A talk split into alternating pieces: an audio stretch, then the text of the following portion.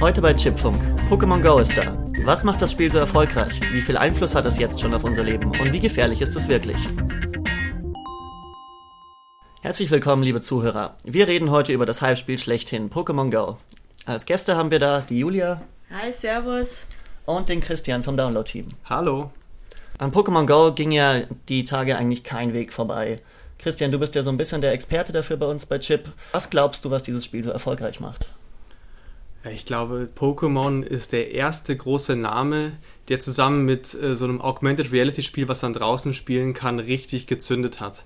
Ähm, Ingress äh, von der gleichen Firma von Niantic hatte immer so ein Nischendasein gefristet. Ein paar Freaks haben es gespielt, aber einfach dieser große Name Pokémon, dass man Pokémon jetzt in der ganzen Welt überall fangen kann, glaube das zieht die Leute richtig rein. Das ist einfach dieser große Brand Pokémon von Nintendo. Das ist das, was die Leute wirklich anheizt, was sie anstachelt. Ich meine, es ist ja auch tatsächlich so, dass Pokémon seit 20 Jahren nicht erfolgslos durch die Weltgeschichte geistert. Da gibt es 19 Filme, glaube ich, fast genauso viele Spiele. Ich habe damals als Grundschülerin Pokémon-Karten gesammelt und getauscht und die Serie im Fernsehen geschaut. Ich, das ist das, diese Pokémons jetzt live fangen zu können. Ich habe damals äh, mir immer gewünscht, dass ich jetzt mal Pokémon fangen kann.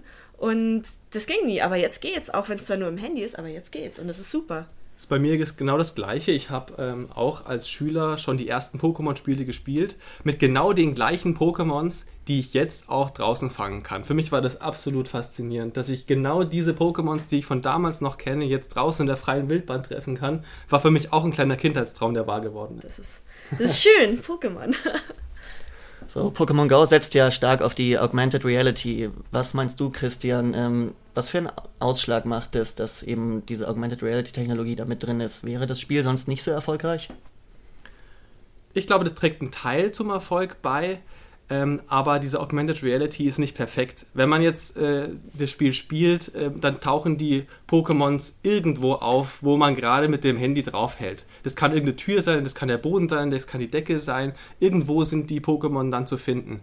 Ähm, man kann diesen Augmented Reality Modus auch ausschalten und dann kann man immer noch Pokémon fangen, wenn ähm, wenn man diesen AR-Modus jetzt nicht hätte, wäre das, glaube ich, ähm, nur halb so schön, aber es wird auch noch funktionieren. Hauptsache, dass die Pokémons in der Welt verstreut sind und auf der Karte zu finden sind. Das ist, glaube ich, der Hauptknackpunkt an diesem Spiel.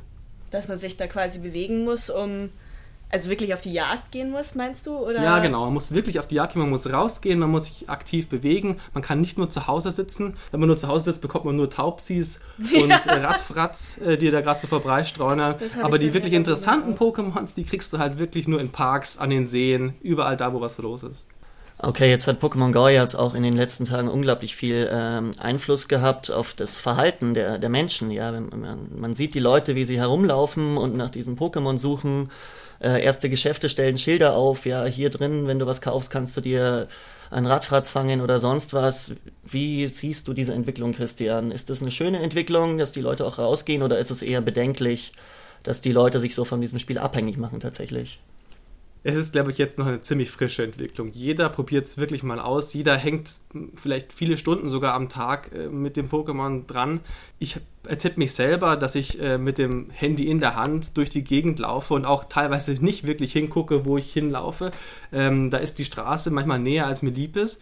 Und ich glaube, das geht vielen Leuten so. Und ich will jetzt gerade noch schnell den nächsten Pokestop, der auf der anderen Straßenseite ist, irgendwie in Reichweite bringen. Ich gehe mal vielleicht einen Schritt weiter. Das könnte schon gefährlich sein. Aber ähm, ich glaube, das wird sich irgendwie einpendeln. Die Leute werden damit klarkommen und werden dann auch das irgendwie so in ihren Alltag integrieren.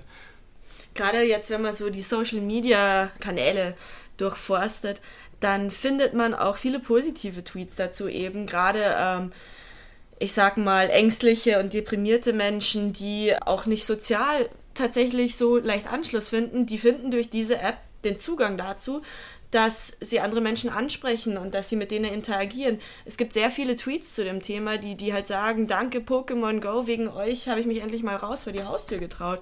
Also das ist in der Hinsicht vielleicht dann sogar gar nicht so schlecht. Okay, aber wie ist es jetzt denn mit dem Umstand, dass man zum Beispiel auf Friedhöfe gehen muss, um, um Geister-Pokémon zu fangen oder dass auch ein, ein Holocaust-Museum ähm, ein Pokémon beherbergt? Ähm, ist das nicht bedenklich, Julia?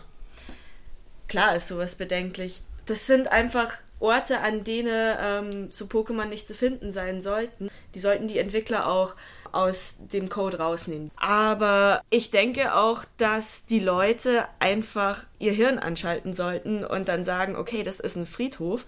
Hier muss man nicht unbedingt sein Handy rauszücken und auf Nebulak-Jagd gehen. Ja, ich habe selber aber auch schon erlebt in meinem Heimatort, da ist eine Kampfarena mitten im Friedhof. Die kann man wirklich nur erreichen, wenn man in den Friedhof reingeht. Und ich finde das auch ein bisschen daneben. Also das muss tatsächlich nicht sein. Da sollten die Entwickler nachbessern. Diese ganzen Portale, die überall auf der Welt äh, jetzt stehen, die sind ja aus dem Vorgängerspiel Ingress zum Teil übernommen. Und daher kommen die auch und die wurden alle noch nicht wirklich hundertprozentig überarbeitet. Und jetzt sollte man wirklich mal durchgehen und diese unpassenden Orte da entfernen, sodass da wieder Ruhe ist. Wir müssen jetzt aber auch dazu sagen, das Spiel ist jetzt seit einer Woche auf dem Markt die haben die ganzen Kinderkrankheiten noch gar nicht ausmerzen können, weil das ja auf einmal da war und dann auf einmal einfach viral gegangen ist. Deswegen funktionieren die Server ja auch noch nicht richtig und sind die ganze Zeit überlastet. Gestern Abend war ich so genervt, weil ich einfach nicht spielen konnte. Nach dem Deutschland-Release hat sich das einfach jeder geholt. Ich habe mit der deutschen PR-Agentur für Niantic auch äh, gesprochen und die haben auch gemeint, die werden sich jetzt erstmal auf den Roller konzentrieren. Mhm. Die werden versuchen, alles glatt zu ziehen, dass die Serverkapazitäten erhöht werden und dann werden sie sich um diese Sekundärziele wie Pokestops und so weiter kümmern, weil jetzt müssen sie erstmal schauen, dass alles stabil wird. Ja. Jetzt ist es ja so, dass die Leute, ähm, die das spielen, sich zwangsläufig draußen bewegen, was ja auf jeden Fall gesund ist, was eigentlich auch eine schöne Entwicklung ist. Zum anderen haben wir aber auch dieses Zombie-Phänomen, dass sie ihre Umgebung ziemlich ausblenden und eigentlich nur noch ins Smartphone vertieft sind. Und man muss ja eigentlich auch ständig den Blick auf dem Smartphone haben, damit man nichts verpasst. Und man muss sich ja orientieren, in welche Richtung man gehen muss und so weiter. Rechtfertigt jetzt der Spaß an dem Spiel und ähm, der Umstand, dass man sich eben viel draußen bewegt, diese Tatsache, dass, dass man eigentlich noch mehr ins Handy vertieft ist. Julia, was meinst du dazu? Es kommt ganz drauf an, wie man es macht. Also ich habe zum Beispiel eh immer Kopfhörer drauf, wenn ich unterwegs bin und habe auch die Musik ausgeschaltet, damit ich während dem Pokémon-Spielen noch meine Musik hören kann und mir nicht die ganze Zeit den Pokémon-Soundtrack reinziehen muss. Aber gerade auch eben durch die Soundeffekte, wenn du die nicht ausstellst, dann hörst du noch viel, dann kannst du das Handy auch eigentlich anlassen und in die Jackentasche packen. Das ist alles nur eine Frage der Nutzung und wie man es dann eben macht. Grundsätzlich ist dieses Zombie-Phänomen, Zombie ist halt auch so ein großartiges Wort, Smartphone-Zombie. Grundsätzlich ist dieses Phänomen aber schon bedenklich und dann sollte man sich schon überlegen, ob wie in Augsburg eben Bodenampeln installiert werden sollten, damit nicht so viele Leute vor die Tram laufen. Okay, einfach mal eine ganz einfache Frage. Ist Pokémon Go ein suchtgefährdendes Spiel? Also für mich persönlich äh, würde ich sagen, ja, absolut. Man kann sich darin schon äh, ganz schön verlieren. Ich habe sogar meinen Tagesablauf ein bisschen verändert. Ich habe äh, mich dabei ertappt, wie ich heute Morgen früh aufgestanden bin. Dann bin ich zum Bahnhof gefahren und bin erstmal noch eine Runde durch meinen Heimatort gelaufen. habe die üblichen Pokestops abgegrast, habe dann noch ein, zwei Arenen besetzt und bin dann in die Arbeit gefahren. Dort habe ich dann erstmal einen kleinen Spaziergang gemacht zwischen Stachus und Marienplatz und bin dann wirklich erst in der Arbeit angekommen. Das ist was, was ich mir nie gedacht hätte, dass es mal mir passieren wird, aber ich habe es gemacht äh, und ich dachte, das ist jetzt echt toll, ich bewege mich mal mehr, als ich sollte. Und ich weiß nicht genau, wie lange das anhalten wird. Ob ich das jetzt irgendwie in einem Monat immer noch so machen werde. Momentan macht es mir richtig viel Spaß, das alles so ein bisschen zu entdecken, so ein bisschen mitzuerleben, wirklich Teil des Hypes zu sein. Aber ähm, ich weiß nicht genau, ob das auf längerfristige Zeit ähm, mich packen wird, aber ich könnte mir vorstellen, wenn weitere Features nachgerüstet werden, die immer wieder neuen Spielspaß, neue Elemente bringen, dann wird es mich, glaube ich, dauerhaft fesseln. Ja, mir geht das ähnlich. Also ich habe auch tatsächlich meinen Tagesablauf ein bisschen geändert. Nicht insofern, dass ich jetzt noch extra irgendwo hingegangen wäre, aber ich anstatt die U- und S-Bahn zu nehmen, fahre ich gerade mit, mit dem Bus. Weil da kann ich, da bin ich über der Erde und dann habe ich einfach eine bessere Verbindung. Und dann kann ich trotzdem noch Pokémon fangen. Und ich habe, glaube ich, sogar ein Shiggy-Nest gefunden. Wow, Shiggy-Nest? Ja, ein Shiggy-Nest. Ähm, aber ich finde das eigentlich auch schön, vor allem wenn man dann zu Fuß unterwegs ist und dann diese Pokestops sind ja gerade in so einer Stadt wie München, die ja sehr viele Sehenswürdigkeiten und kleine Details an den Gebäuden hat, die dann eben auch in den Pokestops benannt werden. Du gehst da tagtäglich dran vorbei und dann wirst du auf einmal wegen so einem Spiel drauf aufmerksam gemacht, dass da ja eigentlich ein sauschönes Detail an einem alten Haus ist. Und das finde ich großartig. Du entdeckst deine Stadt neu. Ja, kann ich nur bestätigen. Also ich bin wirklich auch durch die Innenstadt mit ganz anderen Augen gegangen. Der Taubenmann beispielsweise, der nämlich in der Innenstadt zu finden ist, habe ich noch nie gesehen. Jetzt bin ich hochgeguckt, weil ich äh, gelesen habe, da ist der Taubenmann Pokestop und jetzt habe ich ihn endlich mal gesehen. So, Christian, du bist jetzt, glaube ich, Level 15 inzwischen bei Pokémon Go und damit so ziemlich der Experte bei Chip, vermute ich, was das Spiel angeht. Was braucht Pokémon Go noch, damit es dauerhaft erfolgreich ist?